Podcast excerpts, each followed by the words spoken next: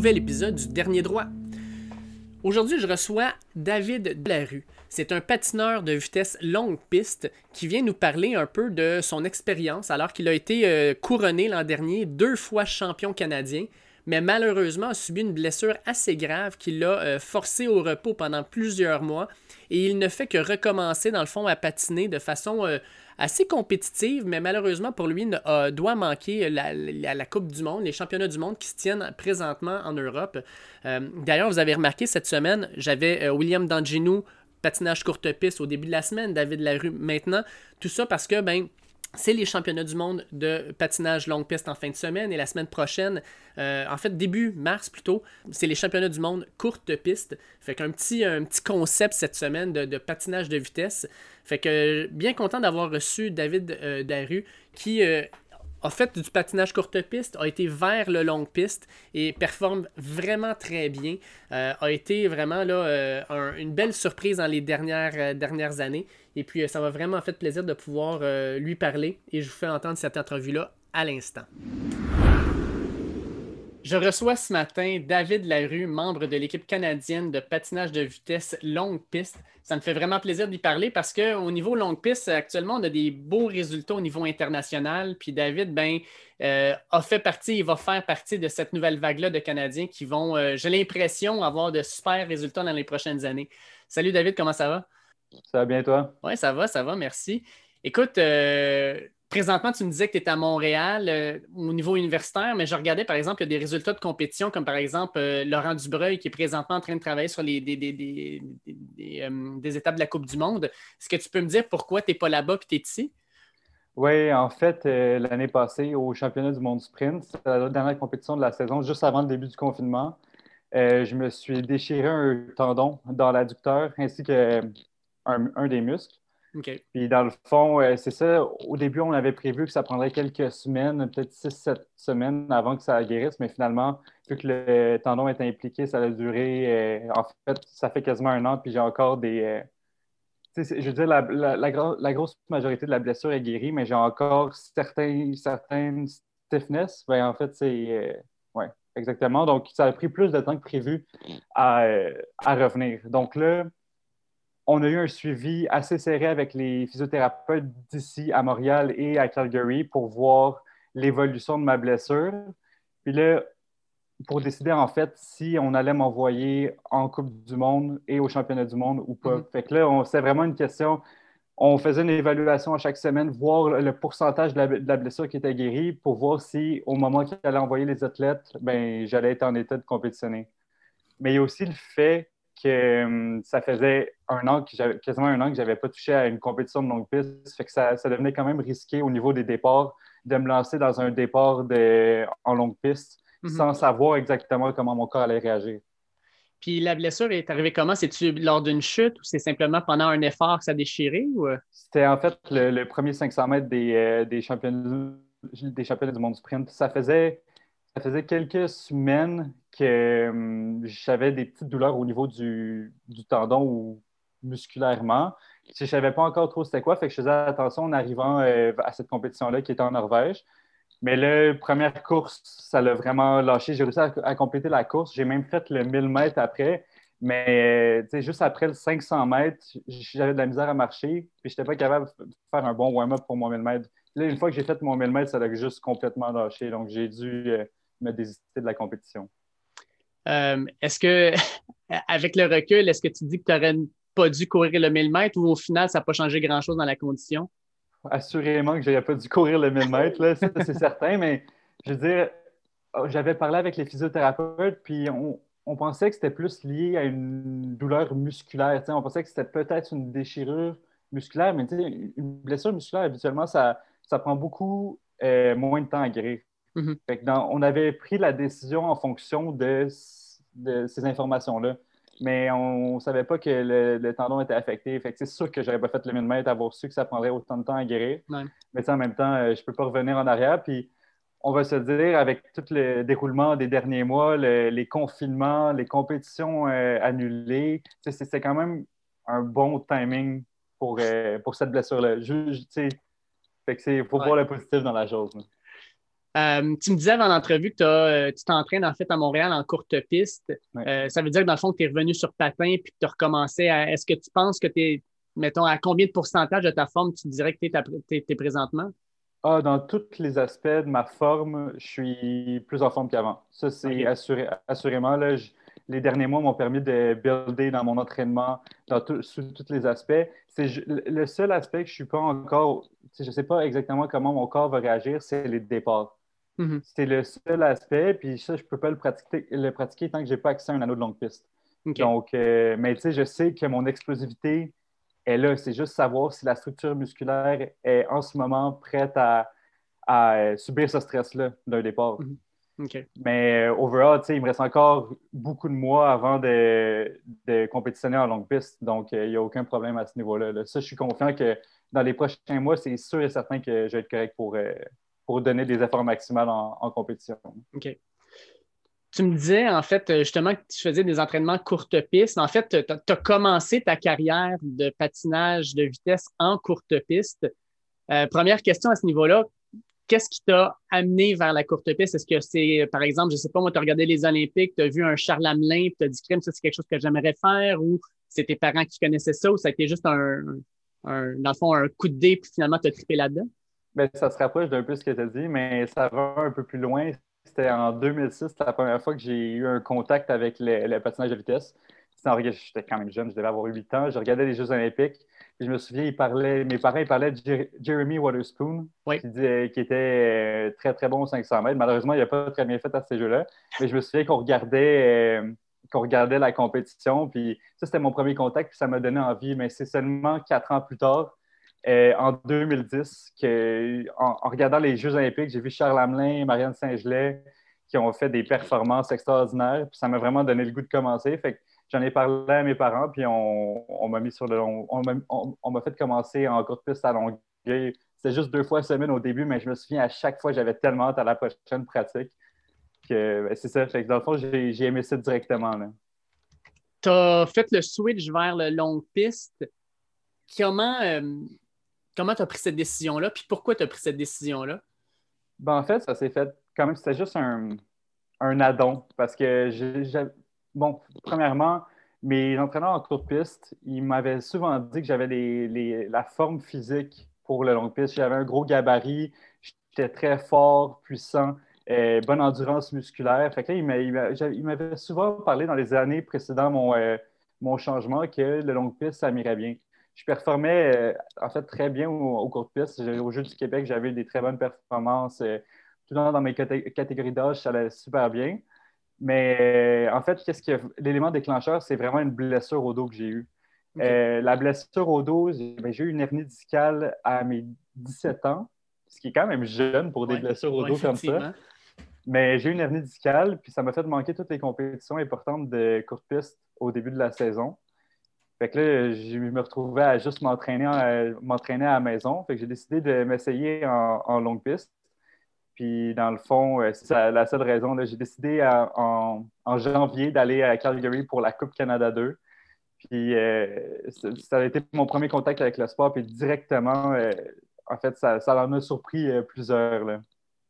C'est drôle parce que j'ai fait une entrevue il y a quelques semaines avec William Danginou, ah, euh, qui lui aussi, comme euh, je pense qu'il est de la même taille que toi, 6 pieds 3 à peu près. Ouais, pas le même gabarit. Il est, très, très grand, mais beaucoup, beaucoup plus mince. Oui, c'est ça. Fait que je parlais avec lui, puis il dit à 6 pieds 3, j'arrive sur la ligne de dépense. Souvent, j'ai presque une tête de plus que la majorité des compétiteurs. Ah, oui. Mais il disait, tu sais, j'ai appris jeune à, patiner vraiment très bas sur la glace. Mhm. Euh, ça devait être un peu la même chose pour toi quand tu patinais, dans le fond, d'avoir une taille aussi imposante dans un monde où la majorité des patineurs, c'est 5 pieds 9, 5 pieds 10, 5 pieds 11.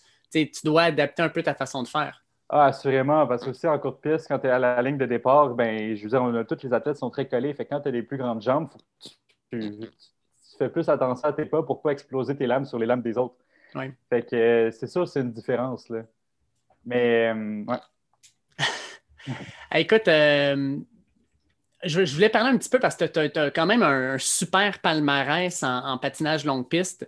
Euh, écoute, en 2017, tu as été nommé vice-champion du monde et champion du monde junior. clairement, là, toi, ta discipline de prédilection, c'est le, longue distance, le 1500 mètres. quand tu as gagné ces championnats du monde-là, pour toi, c'était-tu comme une, une consécration? C'était-tu quelque chose que tu attendais? Tu disais que c'était un de tes objectifs ou plutôt c'était une surprise à ce moment-là? Ben, en fait, c'est un de mes objectifs. J'ai fait mon changement longue piste. Il me restait deux années. Ben, en fait, une année et demie au niveau junior. Fait que j'ai fait deux championnats du monde junior. Le premier, j'ai eu une quatrième place au 1000 mètres puis une huitième place au 1500 mètres. Fait que déjà là, après quelques mois dans le sport, je savais que j'avais ma place. Donc, mhm. je me suis directement donné l'objectif d'être champion du monde junior. Je suis quelqu'un qui fonctionne avec euh, des objectifs pour être capable de me donner à l'entraînement euh, au fur et à mesure. Mais tu sais, j'ai été agréablement surpris par mes performances, mais c'était déjà, ça roulait déjà dans ma tête depuis euh, quelques mois que c'était un de mes objectifs. Puis, euh, en fait, ces, championnats du monde-là où tu as, gagné, euh, vous les avez fait tous, ces championnats du monde-là? Ben, en fait, ceux que j'ai gagnés, c'est à Salt Lake City, aux États-Unis. Puis, ceux, les autres que j'ai participé, c'était en Finlande, à Helsinki ça doit être complètement différent. Je veux dire, euh, quand tu arrives en Scandinavie, Helsinki, il va y avoir beaucoup, beaucoup de monde aussi dans les estrades. Là. Quand, quand, on regarde, dans le fond, les grandes puissances, souvent, là, on va avoir Scandinavie, surtout Pays-Bas. Euh, Salt Lake City, y avait-tu beaucoup de monde aussi? C'était-tu un gros événement? Je ne dirais pas que c'était énorme comme événement. C'est pas comme quand tu regardes les jeux, mais il y avait quand même euh, assez de personnes. Il y avait assez de, de, personnes pour. Ouais, ma famille avait décidé de venir fait que j'avais une bonne crowd. il y avait aussi des parents d'autres euh, athlètes canadiens qui étaient là pour nous supporter. Donc, c'était le fun. On se sentait à la maison. C'était vraiment un, beau moment dans ma carrière. Euh, ah, dans le dernier championnat. Tu parlais. Ah, oh, OK. tu parlais du fait que j'étais plus côté longue distance parce qu'on parlait du 1500 mètres et tout, mais euh, j'ai quand même transitionné. Je suis encore du 1500 mètres beaucoup, mais je transitionne tranquillement vers les 1000 mètres et 500 mètres aussi une des raisons, c'est qu'en faisant le changement au longue piste, euh, ma technique n'était pas encore optimale. Donc, je me débrouillais surtout dans les plus longues distances où la technique, ben, en fait, au 1500 mètres, la technique est super importante, mais un peu moins, disons, aux 500 mètres et aux 1000 mètres. Mais maintenant que ça fait quoi, 4 ans que je suis dans le, dans le sport au longue piste, ben, j'ai réussi à, adapter ma technique, puis mes performances dans le 1000 mètres et 500 mètres s'améliorent de plus en plus aussi. Fait c'est rendu aussi dans. Je, me retrouve à, à, compétitionner aux 500 mètres, 1000 mètres et 1500 mètres dans les Coupes du Monde maintenant. OK. Euh, puis maintenant que tu compétitionnes sur les trois disciplines, t'en as-tu une que tu préfères plus que les autres? C'est quand même drôle parce qu'à mon niveau junior, c'était vraiment le 1500 mètres. Malgré, c'est quand même drôle de dire ça parce que c'est la distance qui fait une, des distances qui fait le plus mal au corps. en général, ça, m'est arrivé quand même souvent de terminer une course qui dure quoi, une minute 45 puis de vomir pendant une heure après. C'est vraiment dur à s'imaginer qu'en aussi peu de temps, on peut souffrir autant. Mais bref, c'était les 1500 mètres ma distance préférée. ça s'en vient tranquillement vers les 1000 mètres. Parce que tu souffres moins ou? non, c'est. Encore là, c'est drôle, c'est une minute, autour de 1 minute 8, 1 minute 7, 1 minute 6, mais tu souffres quasiment autant qu'au 1500 mètres. C'est ça la, réalité, parce que c'est juste un. Il n'y a, aucun moyen de s'en sortir au final. Y a euh, dans, dans, euh, dans, ta tête, est-ce qu'il y aurait une possibilité éventuellement de monter vers le 3000, le 5000, le 10 000 ou tu dis non, ça, regarde, à 1500, déjà, je suis en train de vomir, c'est pas vrai que je vais aller chercher un deux fois plus. Là. ben, en fait, au niveau du Nord, je, faisais le 5000 mètres parce qu'on n'avait pas le choix, c'était un all-round, ça s'appelle. Donc, on faisait autre chose 500 mètres, 1000 mètres, 1500 mètres et 5000 mètres. Mais je dirais que j'en ai eu ma dose du 5000 mètres puis encore moins 10 000 mètres. Mais je, vais peut-être en essayer pour le fun un jour, mais je dirais en ce moment, ma priorité, c'est vraiment 1000 mètres, 1500 mètres. Puis je pense aussi que j'ai du potentiel éventuellement aux 500 mètres. Petite question comme ça, justement, parce que tu parles de ça. Quand tu parles de 5000 mètres, 10 000 mètres, moi, je, moi, je suis un coureur longue distance. Puis les coureurs longue distance qu'on voit souvent, c'est euh, des athlètes qui vont avoir dans la trentaine, des personnes qui vont avoir beaucoup plus d'expérience, plus d'endurance. Est-ce que c'est la même chose en patinage de vitesse? Le 5000, 10 000, c'est-tu des athlètes qui sont plus vieux, qui performent plus? En effet, en effet, c'est souvent, tu sais, il y a des exceptions, là, je veux dire, euh, mais la moyenne, les athlètes sont quand même, sont âgés de, dans les longues distances, je dirais autour de la trentaine. Tu as raison sur cet aspect-là. Mais euh, c'est semblable aussi dans les euh, plus courtes distances. En longue piste, la, moyenne d'âge est beaucoup, beaucoup plus élevée qu'en courte piste. Fait qu'on voit que le, développement, c'est un sport de puissance, d'endurance, de force pure. Quand, quand l'aspect physique a un aussi gros impact sur la performance, habituellement, tu vois euh, les athlètes être à leur meilleure forme autour de 26, 27, 28 ans. Mm-hmm. Fait que pour toi, dans le fond, c'est euh, c'est pas tant de dire il faut que je performe là, c'est que tu peux dire j'ai encore plusieurs années devant moi pour me développer, puis euh, dans le fond, être le meilleur athlète que je peux être dans ma discipline. Oui, exactement. Exactement. Mais j'ai quand même envie de. Tu sais, j'ai pas envie de continuer ma carrière nécessairement dans, la trentaine et tout. Parce que mm-hmm. j'ai beaucoup d'intérêt justement au niveau des études, juste mon, éducation euh, en général. J'ai quand même des intérêts dans vraiment plusieurs domaines. Fait que, oui, j'ai envie de me développer à long terme, disons jusqu'à 27, 28 ans, mais j'ai pas envie. Euh, d'oublier les autres aspects de ma vie. Sais, j'ai pas envie de prendre pour acquis que je vais continuer ma carrière indéfiniment. C'est surtout ça. Fait que dans le fond, j'ai envie de, performer maintenant, puis on verra où ça va me mener éventuellement. Oui, ben écoute, je pense que c'est la meilleure façon de voir, sais. Puis, tu en as vécu des blessures déjà, malheureusement, tu as vécu plusieurs blessures. Fait que tu dois dire, il faut que je profite de chaque moment où je suis en santé pour avoir le meilleur, la meilleure performance possible, parce que dans le fond, c'est jamais ce que l'avenir te réserve. Non, non, c'est exactement ça. On ne peut pas prendre pour acquis euh, les, années à venir là, du tout. Fait dans le fond, dans ma philosophie, c'est vraiment de donner mon maximum, euh, mon maximum à, tout moment parce que tu ne sais pas ce qui peut arriver. Avant justement euh, ta fameuse blessure, tu as vécu des championnats canadiens assez particuliers l'an dernier. victoire aux 1000 mètres, victoire aux 1500 mètres.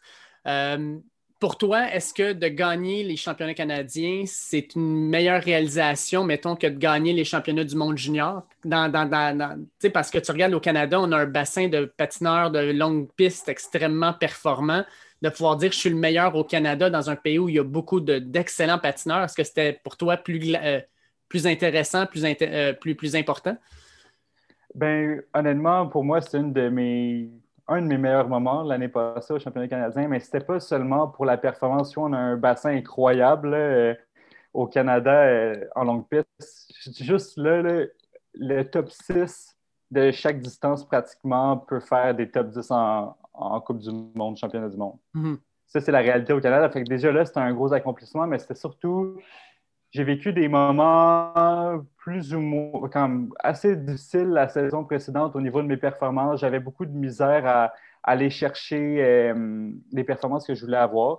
Donc, c'était vraiment un soulagement en arrivant à cette, compétition-là d'être capable de montrer, euh, ben, en fait, de me montrer que j'étais capable d'être dans le game encore.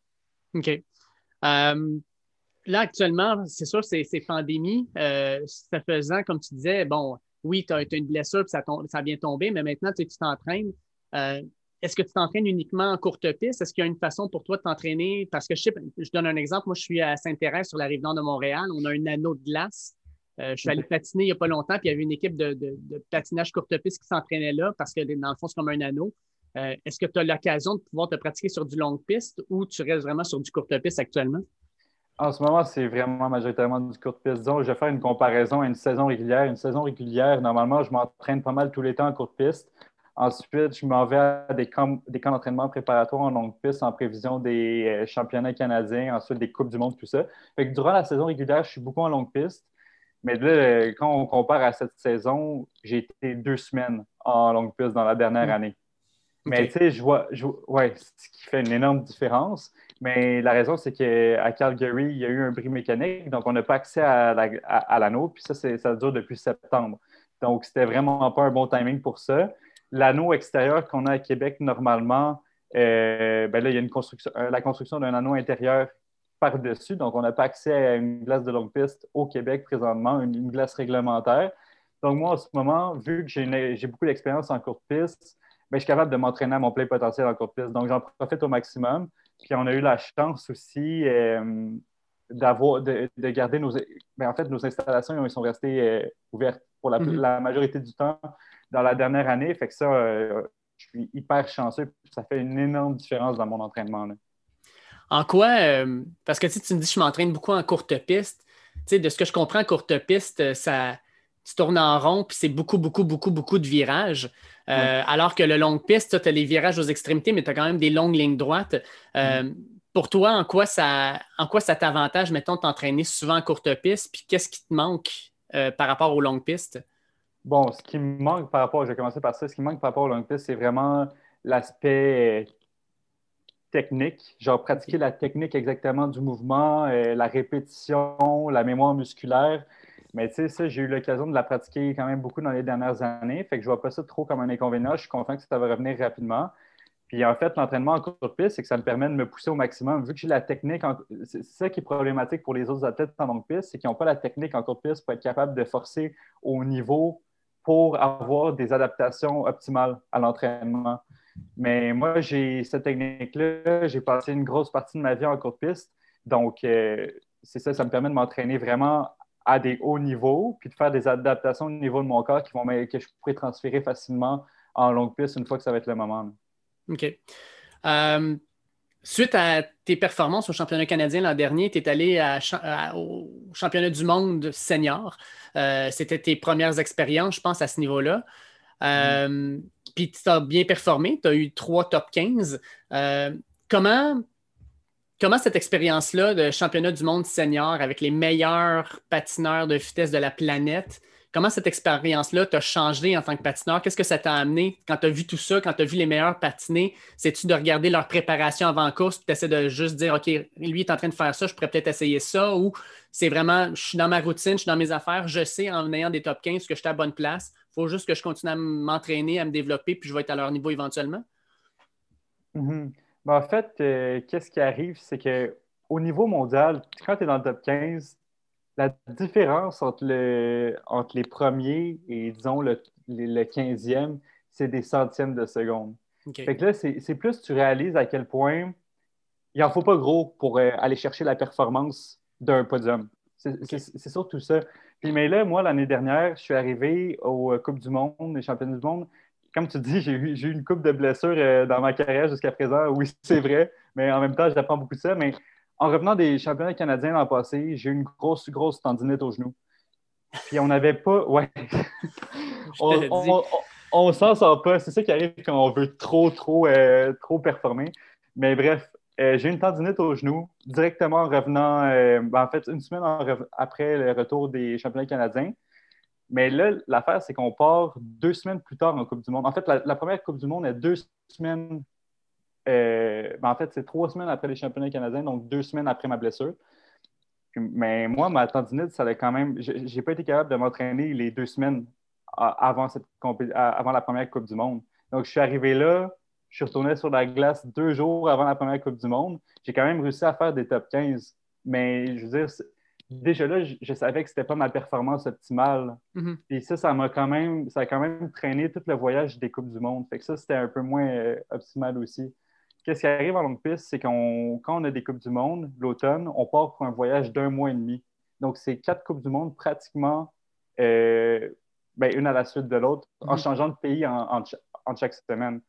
Donc, traîner des blessures à travers ça, c'est quand même très difficile pour euh, les performances.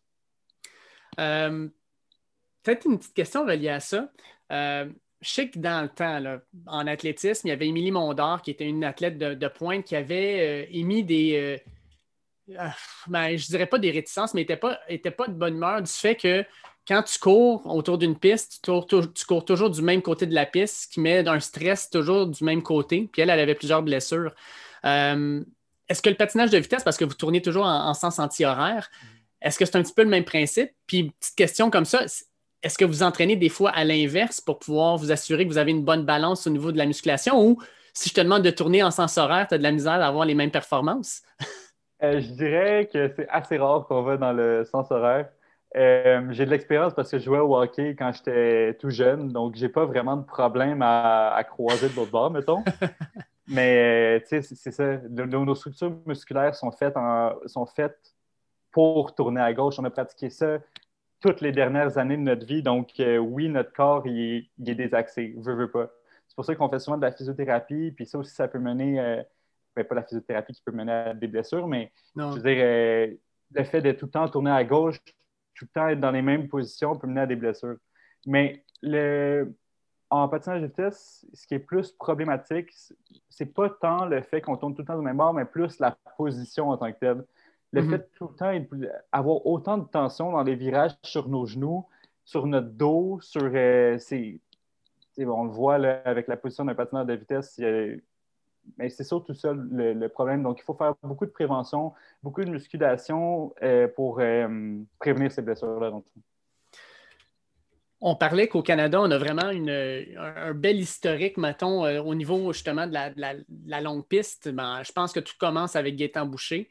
Euh, mais ensuite, comme tu disais, on a eu euh, Jeremy Witherspoon qui a été l'un des meilleurs, sinon le meilleur pendant plusieurs années. Mm-hmm. On a eu, par exemple, aux derniers Jeux olympiques, Ted Jan Blumen qui a été excellent, qui est allé gagner des médailles.